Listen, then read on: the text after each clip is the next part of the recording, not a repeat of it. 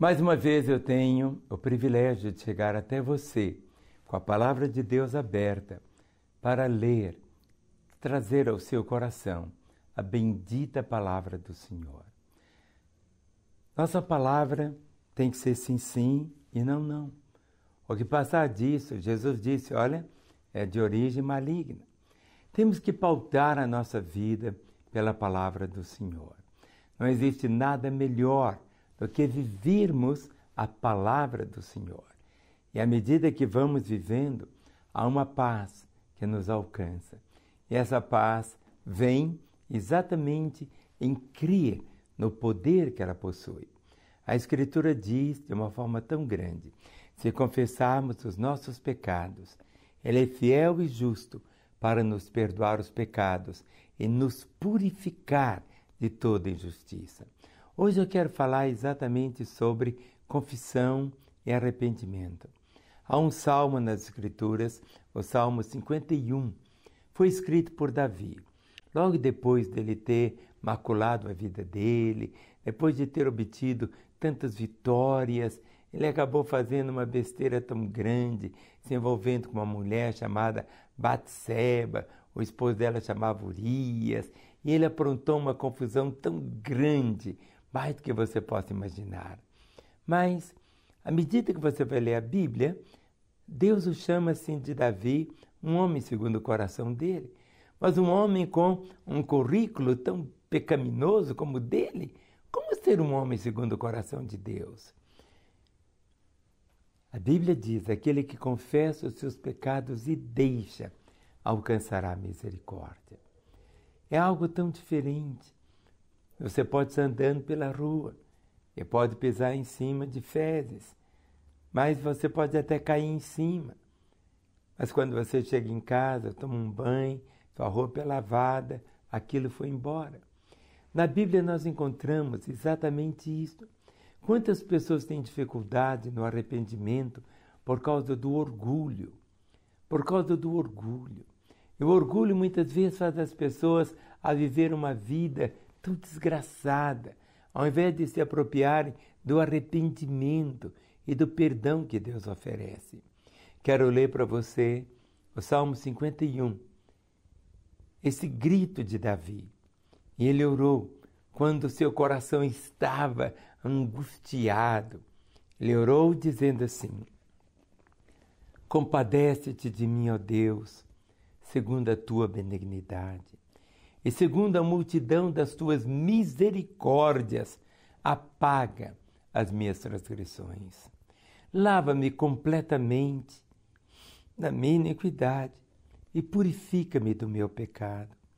Pois eu conheço as minhas transgressões e meu pecado está sempre diante de mim. Pequei contra ti, contra ti somente, e fiz o que é mal perante os teus olhos de maneira que serás tido por justo no teu falar e puro no teu jogar. Eu nasci na iniquidade, e em pecado me concebeu minha mãe.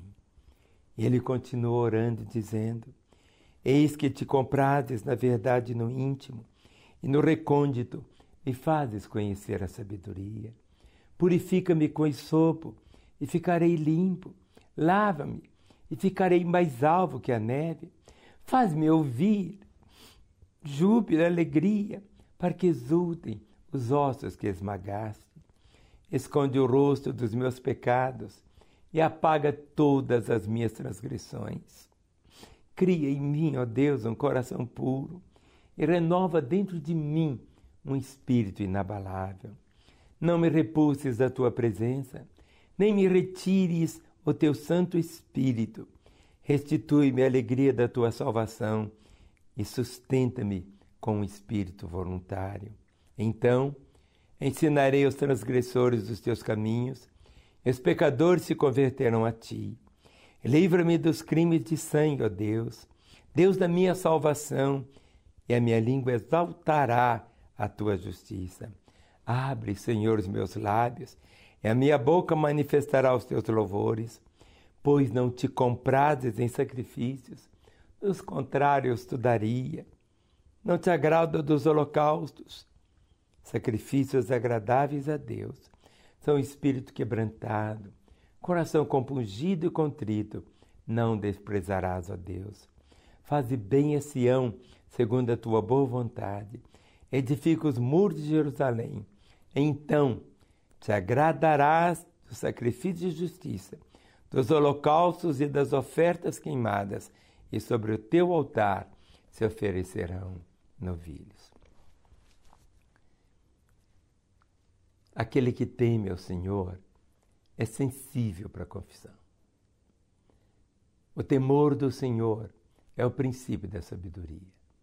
O temor de Deus não é ter um medo de Deus, mas é o respeito. Todo pecado fere o coração de Deus. Todo pecado machuca o coração dele.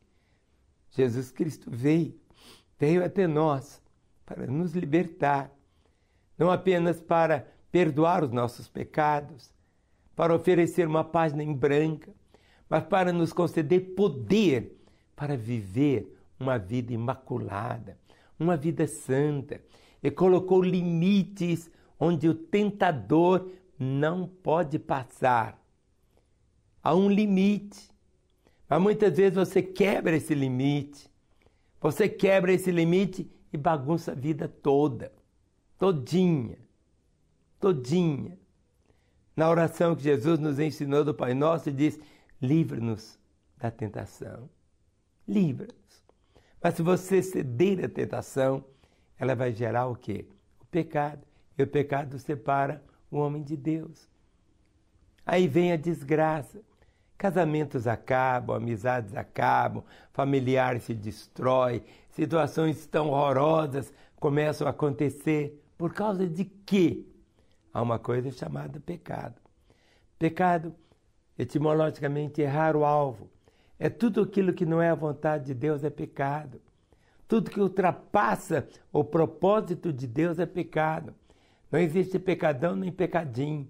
Não existe grande pecado ou pequeno pecado. Não. Pecado é pecado. O avião caiu. Pode ser um avião com mil passageiros ou um avião com apenas só o piloto. Então não é uma questão de quantidade, é que não pode cair. Por isso, ele começou a orar dizendo: Compadece-te de mim. Sabe o que é compaixão? É quando nós não temos condição de pagar. A compaixão vem exatamente porque nós não temos condição de pagar. Porque se temos condição de pagar, a gente paga. E não faz favor nenhum. Mas quando você não tem condição de pagar, e aquele que você está devendo vira para você e diz: Eu vou pagar no seu lugar. Foi isso que Jesus fez. O castigo que devia vir sobre mim, sobre você, veio sobre ele ali na cruz. Quando você contempla toda a imagem do Calvário, toda a imagem do Calvário, toda a imagem, vendo o Senhor ali na cruz, o escárnio, a zombaria.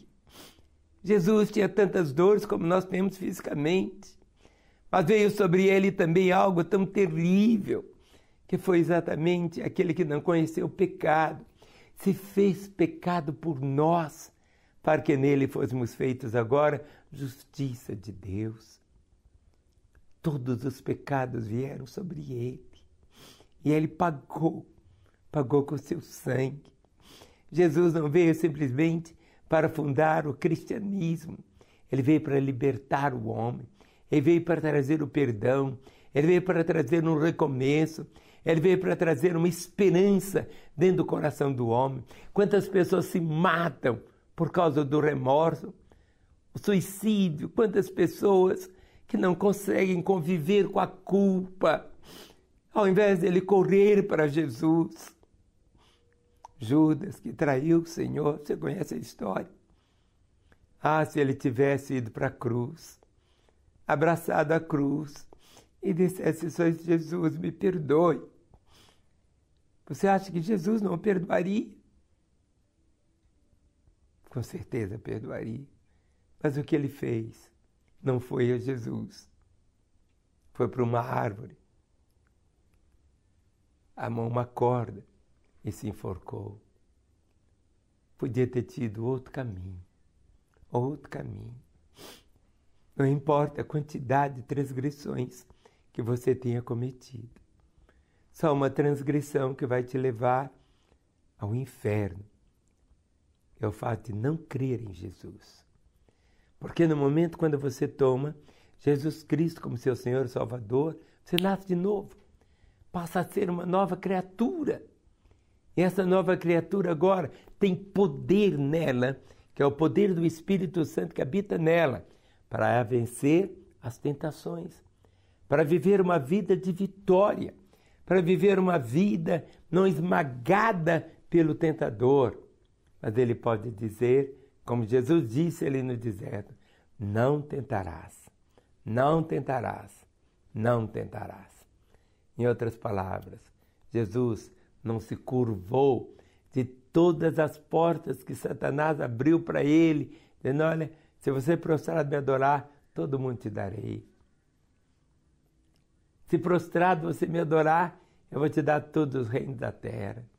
Se prostrado me adorar, sabe, tudo que o diabo quer é que você se prostre diante dele.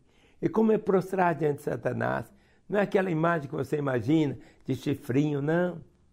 Pelo contrário, é o poder das trevas, é o diabo, é ele que é o tentador, mas agora Jesus é o libertador. Ali na cruz, ele deu a vida para que você pudesse experimentar hoje essa libertação. A libertação não apenas da culpa do pecado, mas do poder do pecado. Em outras palavras, é você tem agora dentro de você a manifestação da própria vida de Jesus. Paulo, apóstolo, dizia assim: olha, não sou eu mais quem vivo, mas é Cristo que vive em mim.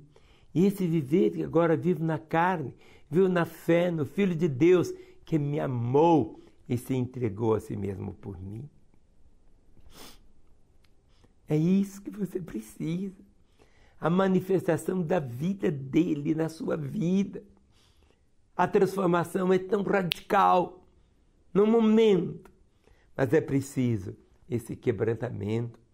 Muitas vezes você não quer dar o seu braço a torcer, você quer ser um machão, não levar desaforo para casa e acaba indo para o inferno. Nossa vida é marcada pelos recomeços. Hoje pode ser um recomeço na sua história. É você dar uma guinada tão grande para que você possa experimentar a alegria de ser um cristão verdadeiro, parecido com Cristo, tendo uma vida pura, aquela vida santa. As tentações vêm, mas Deus coloca um limite. Nunca você será tentado além das suas forças. Você que cede à tentação, Cedeu porque você quis ceder. Mas se você que tivesse clamado Jesus, Jesus, ah, você não ia ceder de forma alguma. Quantos conflitos que você já promoveu, quantos desentendimentos que você já criou, quantas palavras que você disse assim, intempestivamente, que você não diria se você soubesse que Jesus estaria em você. Mas a escolha é sua. Você continua tendo o livre-arbítrio. O que é o livre-arbítrio? Você é livre tanto para amar a Deus, você é livre para fazer a vontade dele, você é livre para executar os mandamentos dele aqui na terra. Você é livre. Tudo é uma escolha. Mas você pode escolher caminhar com ele. Porque com ele, cada dia é um dia diferente do outro. Podem vir dias onde as trevas vão se levantar. O vale da sombra da morte estará aí bem perto, mas você vai atravessar o vale, porque ele disse que estaria sempre com você, hoje, amanhã e sempre. Amém.